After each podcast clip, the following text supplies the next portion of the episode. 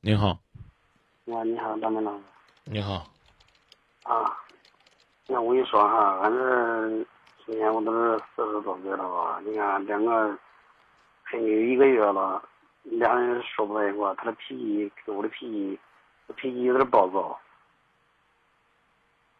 你看，一直俩人脾气说不到一块儿，呃，有有一有一个有一个月，嗯，有一个月什么意思？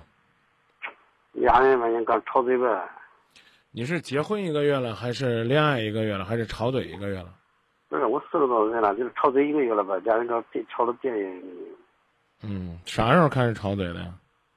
啊，有有一个多月了吧，嗯，结婚多少年了？还是恋刚恋爱呢？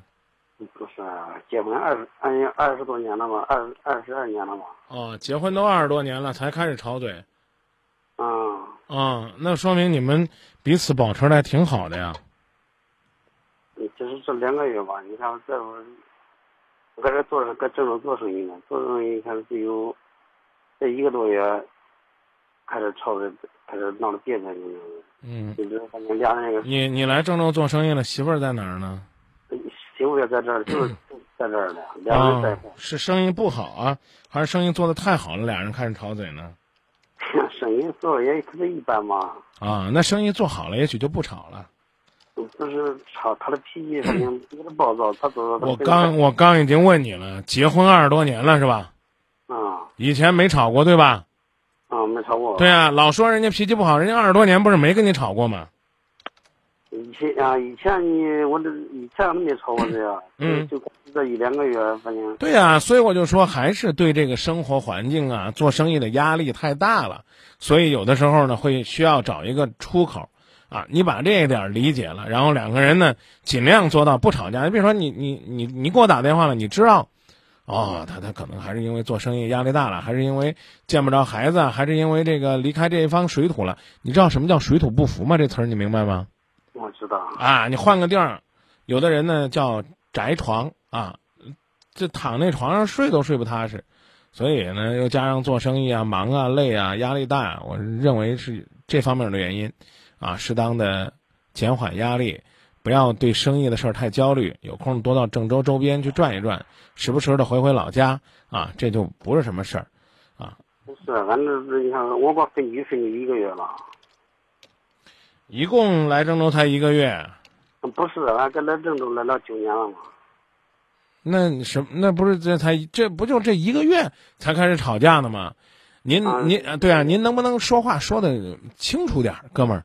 我这话呢很难听。你到底是吵了一个月了，还是说呢这个天天吵呢？还是说呢这个吵完之后一次呢就分居了呢？啊，这吵完次吵完架都开始分居了嘛。啊，那换句话说呢，来郑州做生意就是一个月前吵了一次架开始分居的，是吧？对啊呀对这呀，分居之后又吵过没有？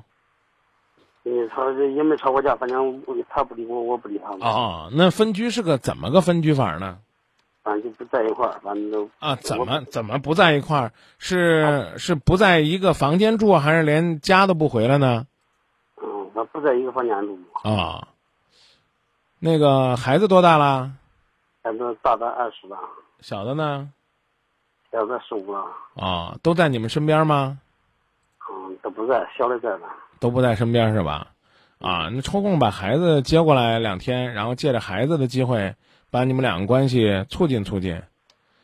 啊，办法多着呢，别这两个人一吵架呢就上纲上线，说他不爱我了，都爱你二二十年了，这才吵这一回架，啊，上去还都说，哎，张老师他脾气暴躁，心理这个心理素质差，心理素质差，你为什么不让着他呢？他就脾脾气不好，你为什么不疼着他呢？这种事儿，我从来都认为吵架绝不是一个人的事儿，知道吧？那现在一个人吵不起来架。啊，然后你告诉我为什么事儿吵的架？我说是什么？反正也就是他他干活吧，我他我说他不让说，他也是你没打人家吧？嗯打架。我一般的你你别一般，我就问你，你上次打人家没有？没打人家，人家不会分居的。你没有打还打上了，你妈你打他比你还厉害的，你打他哦，没打是吧？？ 嗯那为啥为啥这个就拌两句嘴就就这么大的别扭呢？感觉大的，感觉变就大的很。我跟你说为啥呀？为啥呀？他不理我，我也不理他，反正嗯，那那那那你们就这么听着呗。啊，什么时候想理对方了再说理对方的事儿，不想理就这么忍着，看看就这么着快乐不快乐。如果不快乐的话呢，就换个办法反正就是俺一直反正是别别扭扭的，反正啊。一直别别扭扭的，这个一直是从什么时候开始别别扭扭的呢？就记着上个月二十，哦，从上个月才开始别扭的，没没多大的事儿。啊，生气了，气得我。嗯，那这少生气吧。我觉得这事儿呢，这这十有八九呢是，还还还是还是你自己的问题是吧？啊。你你你说他，他他他不让你说，他啊你别说他们啊鸡毛蒜皮的，这这说的再难听点儿，屁大点儿的事儿，你把它放了不就得了吗？你非得揪着那屁，那你越揪那，你越越觉得臭得慌。我讲的意思你明白了吧？是吧？啊，多大点儿的事儿啊！哎，俺这是不是他腹肌，他腹口了，我腹肌的人，我几个后啊，你你你别别，不在一块儿。就说到这儿吧，好吧？你这你一着急呢，说的也也也也听不太清楚，啊！我还是那句话，我认为没多大点儿事儿。你呢，主动的去跟人家沟通沟通，交流交流，借孩子的机会啊，表达表达表达表达这个你对他的这种想念就行了。嗯，我一直也想，我也不想跟他离婚。啊，打电话就过来，就是想告诉我你想离婚了。嗯，他就能离婚，真嗯真到别人了。他你你你离呗！像你这种不珍惜婚姻的人，然后打个电话到今夜不寂寞来这儿栽赃我们今夜不寂寞，我可我可我可烦你这种人呢、我我这我这话我这话说了就就可可难听可难听了，你知道吗？啊，就我刚说了屁大点儿的事儿揪着不放，然后打电话过来说张明我能不能离婚？不能。我觉得离婚是对你自己感情的不负责任。你说那张明，你说不能就不能了，我非要离，随你，我就不说可以离婚。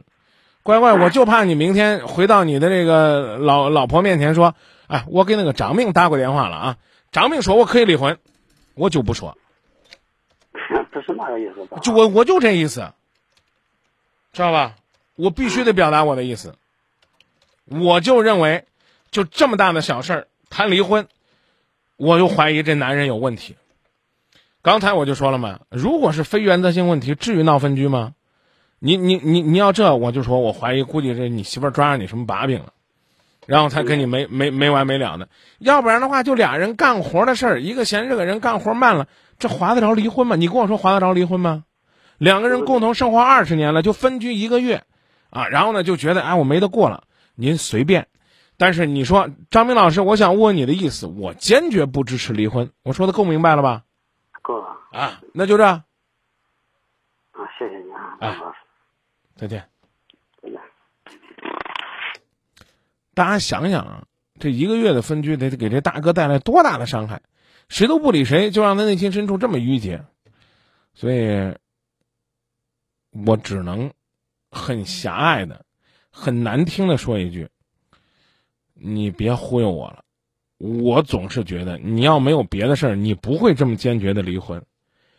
我甚至怀疑你是那种怎么讲呢？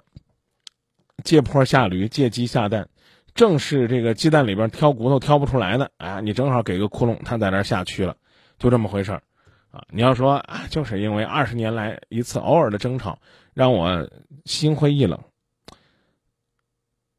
那我我这个脆弱的小心灵，我怎么就不太相信呢？